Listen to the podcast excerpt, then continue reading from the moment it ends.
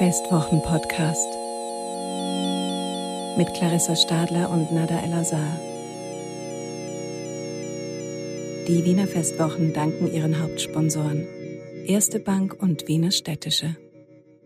Hallo und herzlich willkommen zum Wiener Festwochen Podcast. Mein Name ist Nada El-Azhar. Heute sind bei mir gleich drei wundervolle Gäste im Studio. Zum einen der Performance-Künstler und Choreograf Michikazu Matsune. Yay! die Festwochendramaturgin Iris Raffezeder. Hallo. Und noch ein Mitglied des künstlerischen Teams der Festwochen, Kolia Burgschuld. Hallo. Ja, ich freue mich, dass ihr alle hier seid. Michikazu, I would like to start with you. Yes. Uh, you were born in Japan but have been living and working here in Vienna for over two decades now. And this is also not your first time at the Wiener Festwochen. This year, your performance Mitsuko and Mitsuko will have its world premiere, and it is about an invisible bond uh, um, between two women with almost the same name. Mm-hmm. One is Mitsuko Yorisaka, a character from a novel by the French author Claude Farrère, who falls in love with a British soldier during the Russian Japanese War in 1904. And the other is Mitsuko Coudenhove Kalergi, whose son would found the first pan European Union in 19. 22. Uh, what fascinated you about these two characters and why did you decide to uh, bring them together? Well, um, I guess it's a long story, but it started with um, with wondering why there's a perfume uh, named Mitsuko. It's a French perfume from Jacques Guerlain, Guerlain uh, mm -hmm. company, and it was first um, produced in 1919. It's 101 year old or two years old, and um, it has a Japanese female name. And me and my colleague Miwa Negoro, we just were chatting about different random topics, and then we just wondered why this is this has a Japanese name, and then we looked into into the internet and then we found out that this was this was a fictional character um, or inspired by a fictional character in a French exotic novel. And in France that time, it was very much about um, hype of Japanism. So um, culture of Japan and art of Japan and also women of Japan was celebrated. And then um, shortly after we got to know that um, there is another woman uh, from Tokyo and who who married um, Heinrich Coudenhove Kalergi, who was um, who was a diplomat from Vienna uh, representing the uh, Austro-Hungarian Empire back then. And they got to know each other, Heinrich and Mitsuko, and they married. And um, this was one of the earliest international uh, marriages between a European and a Japanese uh, person in history. And then Mitsuko decided to, or they decided, I mean, it was very much opposed actually. The Mitsuko's family was very much against this marriage. And then um, they moved back to, they, they moved to Vienna actually. And um, for Heinrich, he was like going home, and for Mitsuko, he was leaving home. And um, yeah, so it was like by chance it was these two Mitsukos. Mm-hmm. Despite slight differences in the spelling, actually the two names, Mitsuko and Mitsuko, are actually pronounced the same. And uh, me and my colleague Miwa, we, we, we thought that's really exciting. And also, one is a fictional character from a novel, French novel, and the other is a real person who lived in Vienna. So we started to really research, dig into anecdotes after anecdotes. And it's really like a really like massive connections between like politics and and um, love stories and uh, real life and fiction. So, um, for example, Mitsuko Coudenhove Kalergi was the mother of um, Richard Coudenhove Kalergi, who was um, initiator of pan-European movement in 1922. And that was one of the earliest um, European uh, unification movement that led to later um, to the foundation of European Union. So mm-hmm. we found these kind of materials and stories of these connections also like unexpected and and so we started with this research and at some point i had a feeling it has to be told as a performative way. So that's also my practice. So i started with the research and then started making installation. We presented an installation versions two years ago. And then I wanted, I decided to work on this uh, live performance, and that's when I spoke with um, uh, with Christoph you know, from Wiener Festwochen, and we, des- we decided to create this work. Very and that was two years ago, and it was supposed to premiere actually last year, but uh, uh, yeah, because of the circumstances, um, it's this year, and it's kind of exciting because it's in, in this story, it's very much about also Japanese, but on the other hand, also a phenomenon called yellow terror. And that was a fear back then a lot, um, especially at the turn of the 19th and 20th century. There was a huge fear that the people from East Asia would, would conquer the West Yeah. and rule the world. So that was really like uh, there were some Hollywood stars representing uh, really evil villains, like dominant villains, um, and um, bad guys taking over um, over everything they wanted in, in the United States and so on. So and it at the same time, really women were, were uh, exotized, like uh, in a very like orientalistic Yes. kind of way. So there's this really contrast in the representation representation of uh, of Asian women, and then also representation of Asian males, Asian men. So that's also a lot of uh, interesting shifts there, like what what what gender roles take place, um, and we perform that these kind of roles. Yeah, I mean it's also a very um, like present topic at the moment because um, I remember when Corona started, there was a lot of racism against Asians also, and Asian women are also still speaking out about the way they're exotized and fetishized. So, um, did you? Um, I don't know. Did you experience also racism when it started, or um, what? What did you think when when when you heard about these kind of things? I mean, there was one incident um, during the rehearsal or creation period uh, last year, and it was just really at the beginning of uh, Corona pandemic. And um, Miwa and I, we were working in, in my studio in the 10th district. And then we went for a walk for lunch. And then there were some kids saying Corona, Corona to us. Okay. And it's really like, okay, it's kids and it's just like an innocent kind of joking around about it. But there is, of course, you know, uh, reflection about what's happening underneath, underneath uh, what we see. And then that was kind of beginning. It was it wasn't even lockdown yet. It was before lockdown, and then two weeks later it was then lockdown. So back to the performance, I saw some very kind of like cheeky promo pictures of you holding this perfume by Guerlain. and um, will we able like it said that it will play a role in the performance. We now know that uh, it kind of like started the whole thing about the Mitsuko name and, and this this history. Um, but we will also be able to smell it in the performance. It's going to be some Yeah, this is multi-dimensional. uh, this like- is uh, I don't know yet because I'm thinking of two versions. Mm-hmm. Okay, at the end I spray it on my on myself so that the audience can smell it through my Yeah. body. I've got really excited. I really wanted to know what it smelled like when I read about it. It's really, really amazing. This is also the perf- perfume uh, uh, my grandmother was wearing. So for me, it's very much like um, a smell of my child, like memory of my grandmother and memory from my childhood.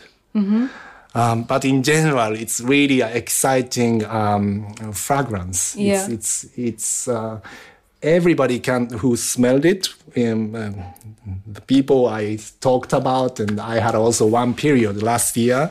I decided to wear it as an experiment. Uh, I wore it for a month, just like Mm-hmm. but it's a women's things. uh, perfume. No, it was a unisex perfume. Okay. it's very interesting. Also, this image also changed.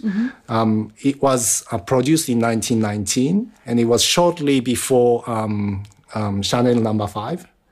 And it was interesting that before Chanel Number Five, it was um, it was very kind of usual to have perfume for both genders, and and this was also from that time. So it was uh, for uh, many stars, female and male wore this, like from Ingrid Bergman to Charlie Chaplin was really fanatic about Really? Mitsuko. That's interesting. So for me also that's very interesting uh, uh, shift that took place within these hundred years. And also, um, our sense of like smell is very powerful because it's really deeply connected with our memory. So we remember smells the longest, I think. And uh, I think when we get to know a person, we remember the longest how they smell and f- uh, forget how they sound or what how their face looks like exactly as the first thing. Um, about the thing about names. Um, So it is very interesting. Like you get a name which is probably given to you by your parents, most likely, and it's becoming such a big part of your personality always. And I don't know if you noticed similar things, but when we see a person and then learn their name, uh, there are people whose names just don't seem to suit them. And there are other people who look exactly like their names. Um, um, are you a Michikazu? yeah. well, I, I'm not sure anymore. well, uh, yeah, I am called Michikazu, and I was named Michikazu actually by my grandmother. And um, Michikazu actually means um, filled with peace in Japanese. Oh, And there's an equivalent name in German, and that would be Friedrich. Ah. And you know, it's like so strange for me to imagine that I would be called Friedrich. and it's just like so not fitting to me. But at the same time, I'm also kind of a stranger to my own name, Michikazu, because I'm living in Europe for a long time and it's like such a difficult name for many people to pronounce it. So I don't feel like that it's it's anymore suiting me neither. So I'm in between. I don't know. I heard people calling you Michi as a yes. nickname. It's a nickname, yeah. Yeah. Um, well, that's interesting. Were you ever like really unhappy with your own name? No. Um, I was sometimes unhappy that some uh, festivals um, misspelled and printed my names wrongly. But um, actually, I, I kind of think it's funny now that uh, it's difficult name and you have to ask again, what's your name again? And all this. Und Iris, äh, Kolja, wie geht es euch mit euren Namen? Wolltet ihr mal anders heißen? Habt ihr irgendwie ein Pseudonym für euch erfunden? Nein, ich muss sagen, ich war eigentlich immer sehr zufrieden mit meinem Namen. Also ich habe drei Geschwister und ich war dann auch immer äh, froh, dass ich so einen Namen, also mit Iris etwas hatte, wo viele Leute was verbunden haben. Also ich, die Leute kannten den Namen, vielleicht- also er war nicht so gängig, ähm, aber also quasi es gibt eine Blume, die so heißt, es gibt einen Teil im Auge, der so heißt. Von dem her gab es viele Assoziationen dazu. Das fand ich eigentlich immer schön. Ja, und er ist kurz. Ich mag sehr, dass er kurz ist. Äh, Kolja, ja, das ist äh, ja ein bisschen exotisch, das ist ein russischer Name, eigentlich ein Kosename von Nikolai, Dachte ich mir den sich schon. meine ja. Eltern irgendwie auf dem äh, Spielplatz, äh, den sie denen gefallen hat, den sie dort gehört haben und mir gegeben haben. Äh, ich, ich kann ihn gar nicht richtig aussprechen, stelle ich oft fest. Also wenn ich russischsprachige Menschen treffe, die können den dann so ja, viel schöner eigentlich sagen, als, als ich das kann. Ich, das ist natürlich sehr eingedeutscht, Kolja. Ähm, es ist ein Name, den sich, glaube ich, viele merken können, das ist ganz praktisch. Also auch wenn am Anfang die Schwierigkeiten groß sind, sagen, wie genau und wie schreibt man das? Dann hat sich aber irgendwie eingeprägt. Ähm, ich habe immer wieder lustige Er Erlebnisse mit der Endung, weil er auf A endet und im Deutschen ja viele äh, Frauennamen auf A enden, weswegen sozusagen jede zweite E-Mail an eine Frau, Kolja Buchschuld, gerichtet ist. Und der Nachname äh, ist ja auch nicht so ganz gewöhnlich. Der wird dann zu Bergschuh oder Burgschlund oder anderen lustigen Dingen. Insofern bin ich immer äh, entertained. Das gut. Mhm. Sehr interessant. Und für die Zuhörer noch ganz schnell, also die Performance Mitsuko und Mitsuko feiert Premiere am 25. August und wird bis zum 28. im Casino am Schwarzenbergplatz gezeigt. Um, but Michikazu, that is not all you have to offer this year at the Festwochen. You will also give a workshop, a artist lab called Between My Name and Me, where you invite people to experiment with anecdotes revolving about, around their own names. Can you tell me a little bit more about that? What will happen to all the stories you're collecting? Yeah, so um, exactly like what Iris and, and Kolja was just telling us, it's really like collection of I'm interested in, in the stories of their own names, mm-hmm. how we experience our names. And um, so ex- exactly these stories are collected in this name arch- archive that I'm uh, uh, setting up. And um, so there are two different ways you can join. One is a workshop about your your name, and we will we will work as a group um, to think of names, our own names, and our own experiences with our names.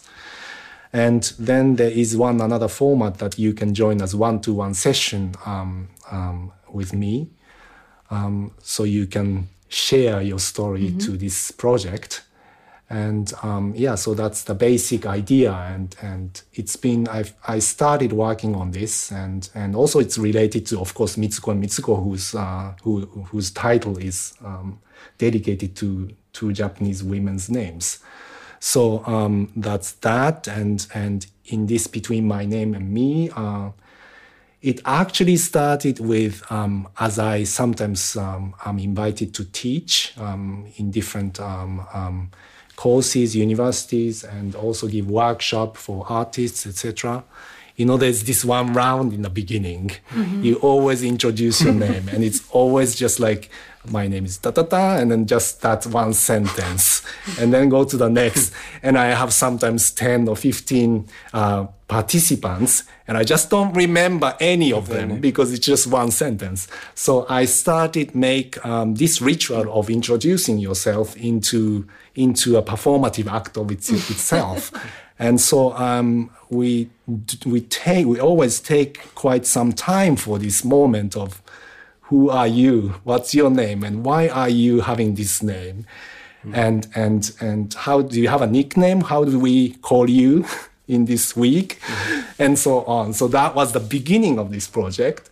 And it became really, really exciting because somebody suddenly tells um, uh, this name was um, given to my aunt who who did that or that. Um, so it's very, very personal. It's very intimate within the family.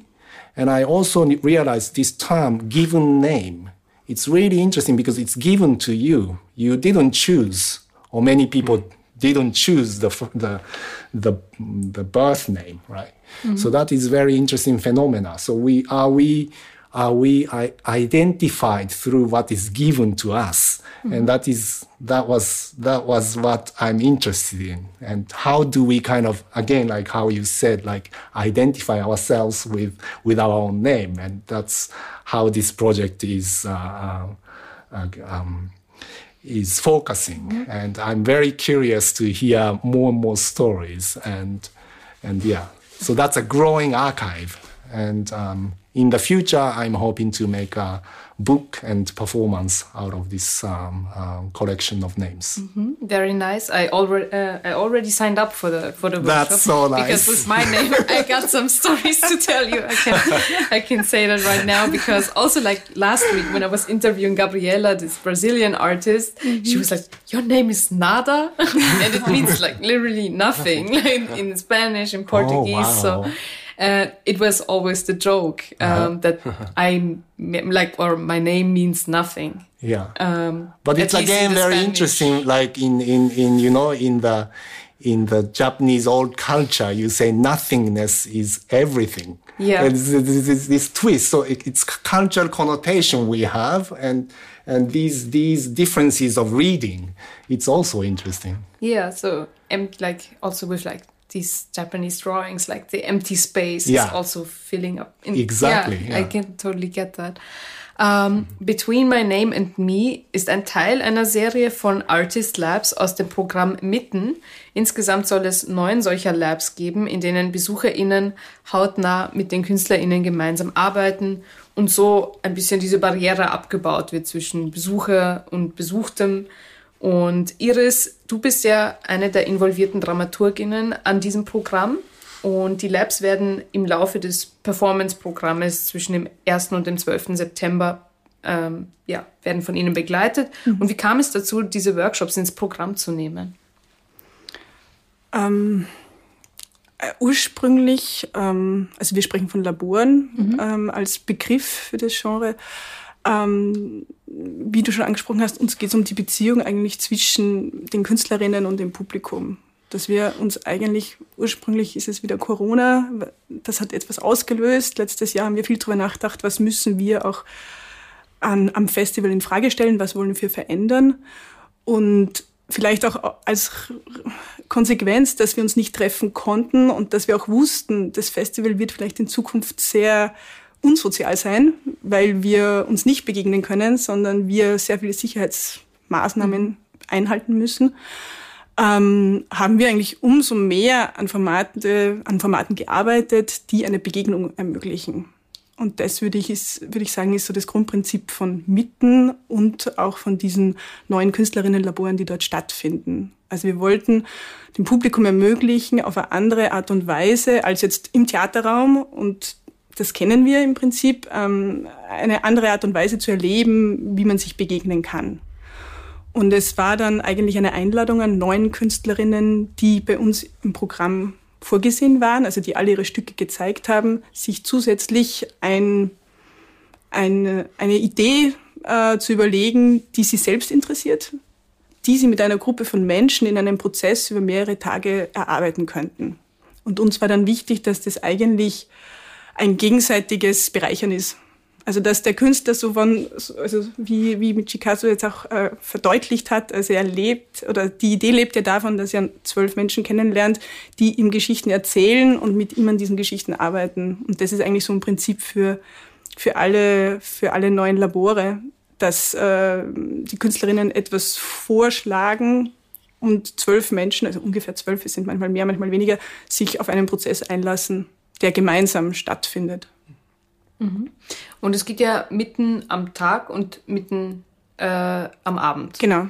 Ja, also um das ganz grob vielleicht als überblicksmäßig zu skizzieren, ich spreche immer von drei Teile.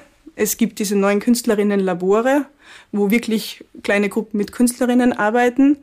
Das ist mitten am Tag. Es findet am Tag statt. Ähm, es gibt dann einen, also der zweite Bereich ist das Festival-Labor, ist auch ein Labor, das findet auch am Tag statt. Und der dritte Teil ist mitten am Abend. Das ist ein Programm, das eigentlich dann ganz frei für alle zugänglich ist. Also wir wollten dann nicht, da muss man sich nicht bewerben, da muss man nicht sich anmelden oder irgendwas schicken oder so, sondern da kann man einfach kommen.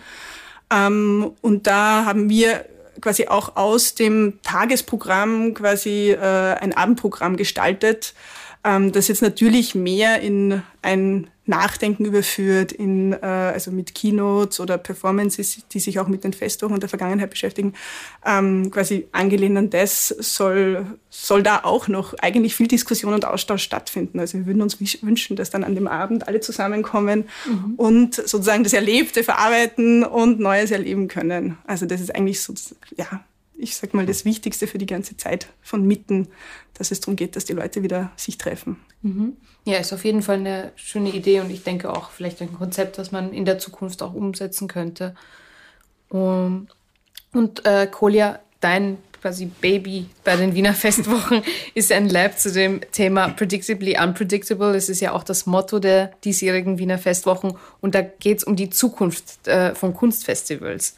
Ist das ein Thema, das erst seit der Corona-Pandemie so virulent geworden ist? Also, oder, ich meine, teilweise besteht ja das Programm, wie Iris auch schon gesagt hat, eben aus, aus, aus verschobenen Produktionen von 2020. Es gab auch vielleicht gewisse Probleme von Seiten mancher KünstlerInnen mit Anreise und so weiter.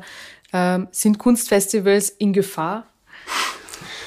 Ähm, das ähm, weiß ich jetzt spontan nicht zu beantworten, aber ähm, es ist sicher so gewesen, dass ähm, es zwei Ausgangspunkte gab, zum, oder vor allem einen, und das war eigentlich das 70-jährige Jubiläum der Festwochen, 1951 bis 21. Für uns war klar, dass wir das aufgreifen wollen. Ähm, für uns war aber auch im, mit den Erfahrungen des letzten Jahres ausgestattet recht schnell klar, dass es für uns kein ähm, oder nicht vorwiegend ein Blick zurück sein soll, sondern ähm, ja in Zeiten, wo, wo so Konzepte von Zukunft auch radikal in Frage gestellt äh, wurden und ein, ein Fortschrittsglauben vielleicht auch an seine Grenzen gestoßen ist, also mehr den Blick in die Zukunft ähm, zu richten. Ähm, und das auch, ähm, und vor allem natürlich, was uns äh, betrifft als Festivalmacherin und ähm, in Bezug auf ein Kunst- oder ein spezielleren auf ein Theaterfestival oder noch konkreter natürlich auch auf die Wiener Festwochen. Ähm, das ist der Ausgangspunkt. Ähm, wir haben versucht, ähm, uns zu multiplizieren. Also wir haben äh, alle möglichen Menschen zusammengetrommelt, äh, Künstlerinnen, aber auch Menschen aus anderen Wissensgebieten. Es war uns von Anfang an sehr wichtig, dass wir nicht unter uns bleiben, wenn wir über die Zukunft sprechen und das auch, was ein Festival vielleicht sein könnte in den nächsten 70 Jahren. Und so haben wir ähnlich ähm, wie bei den Artist Labs, wo es diese Einladung an die Künstlerinnen gab, auch hier ähm, Künstlerinnen, Kuratorinnen, Kunstschaffende eingeladen, Menschen ihrer Wahl zu Gesprächen zu treffen. Und die Bedingungen waren eigentlich zwei, nämlich erstens eine Person, die aus einem wirklich anderen Wissensgebiet stammt und zweitens eine Person, die sie bisher noch nicht oder nur sehr sporadisch kennen. Und da sind wirklich ganz tolle ähm, Querverbindungen entstanden oder Gesprächskonstellationen. Und so sprechen jetzt da Künstlerinnen mit äh, Quantenphysikern und äh, Architektinnen, äh, mit ähm, Expertinnen für künstliche Intelligenz und Robotik. Ähm, äh, Philosophinnen und so weiter ähm, über das Festival der Zukunft. Mhm.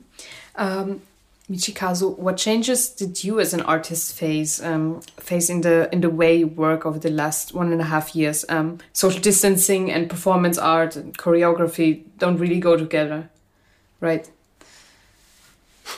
I'm I'm not sure. I mean, for me, whatever the circumstance is, um, we have to work with that. So the social distancing is is is our challenge, and uh, of course we we have been so restricted and we wish for something else, but that's something that's another that's a challenge and that's a chance that we we do something out of this situation. Ja, ähm, einige Festivals und Ausstellungen wurden ja vergangenes Jahr auch in den digitalen Raum verlegt. Habt ihr diese Angebote genutzt oder habt ihr mehr dann so irgendwie diese Zoom-Fatigue gespürt? Ähm, mhm. Und das ist vielleicht nicht etwas, was in Zukunft dann gut funktionieren würde?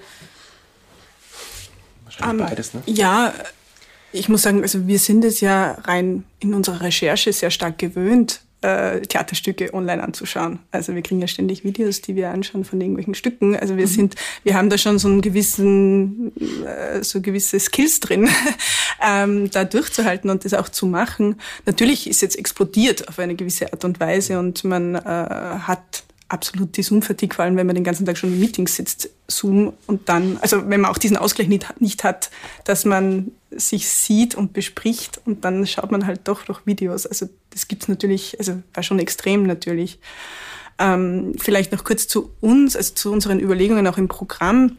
Wir haben teilweise auch diese, diese digitalen Formate dann auch äh, wertgeschätzt, ja, um auch eine sozusagen, man kann natürlich viel mehr Leute erreichen dadurch, ja, also man kann natürlich international äh, ja, einfach äh, das ausweiten. Es hat sich aber für uns nie die Frage gestellt, ob wir ein Programm, also ein, ein, ein, ein Programm, das per se hm. live gedacht ist oder das ein Theaterstück, das konzipiert ist für, den, für die Live-Begegnung, mhm. das in den Online-Raum zu verschieben. Also das war eigentlich für uns nie eine Option. Ja, ich denke, wenn Michikazu dann sagt, wir müssen damit arbeiten, dann heißt das natürlich ganz neue Formen auch der Arbeit äh, zu entwickeln, der künstlerischen Arbeit. Ja, er wird jetzt äh, nicht seine Performance, die er hat, hernehmen und mhm. äh, online stellen. Also dann wird sich da sehr vieles verändern müssen. Ja, das ist eine neue Recherche die sicher auch äh, interessant und spannend sein kann. Ähm, wir als vielleicht auch äh, doch Performing Arts Festival sagen dann trotzdem, wir wünschen uns das Publikum und die Live-Situation zurück und wir tun alles dafür, um das auch zu ermöglichen. Also darum äh, sieht es jetzt gerade so aus, dass wir zwei Teile haben. Dadurch äh, ja, wird sehr viel investiert, einfach die, die Künstler zu bringen, ähm, alles zu ermöglichen. Ja, es ist wirklich ein Aufwand und wir sind ganz fest davon überzeugt, dass sich absolut auszahlt, weil es wichtig ist. Hm. Ich glaube, gerade wenn man jetzt das Festival der Zukunft genannt hat, sozusagen, ist es natürlich eine spannende Herausforderung, die sich, die sich stellt in diesen Zeiten und, und es sicher lohnenswert auch darüber nachzudenken, wie man hybride Formate entwickeln kann, äh, wie kann man auch raus aus dem Theaterraum gehen. Gleichzeitig ähm, predigen wir ja auch sozusagen seit Jahrhunderten quasi, dass die, die körperliche Kopräsenz sozusagen das im Kern ausmacht, was wir tun. Mhm. Insofern war das für uns äh, vielleicht aus dem Grund nie also eine so drängende Frage oder eine, eine wahre Option in den, in den virtuellen Raum zu gehen mit unserem Programm. Deshalb haben wir es ja auch kein Geheimnis viel verschoben äh, ähm, und, und versucht, Dinge dann äh, unter den gegebenen Umständen halt ähm, ja, so zu verwirklichen, wie wir es uns ursprünglich vorgestellt haben. Mhm. Ja, also ich freue mich auf jeden Fall sehr, dass sich das am Ende doch irgendwie so eingeklinkt hat mit, den, mit dem Programm der Festmonate jetzt. Und ähm, wir sehen, es kommt hier noch einiges an Programm äh, auf uns zu äh, mit Chikazu, Iris und Kolja. Ja, ich habe mich sehr gefreut, euch heute als Gäste zu haben. Und für die ZuhörerInnen zu Hause empfehle ich einen Blick auf die Homepage www.festwochen.at für alle Informationen zum anstehenden Programm. Vielen Dank fürs Zuhören und bis zum nächsten Mal. Das war der Festwochen-Podcast. Wir verabschieden uns aus dem Studio Wunderbar. Die Signation stammt von Ursula Winterauer. Danke fürs Zuhören und bis zum nächsten Mal.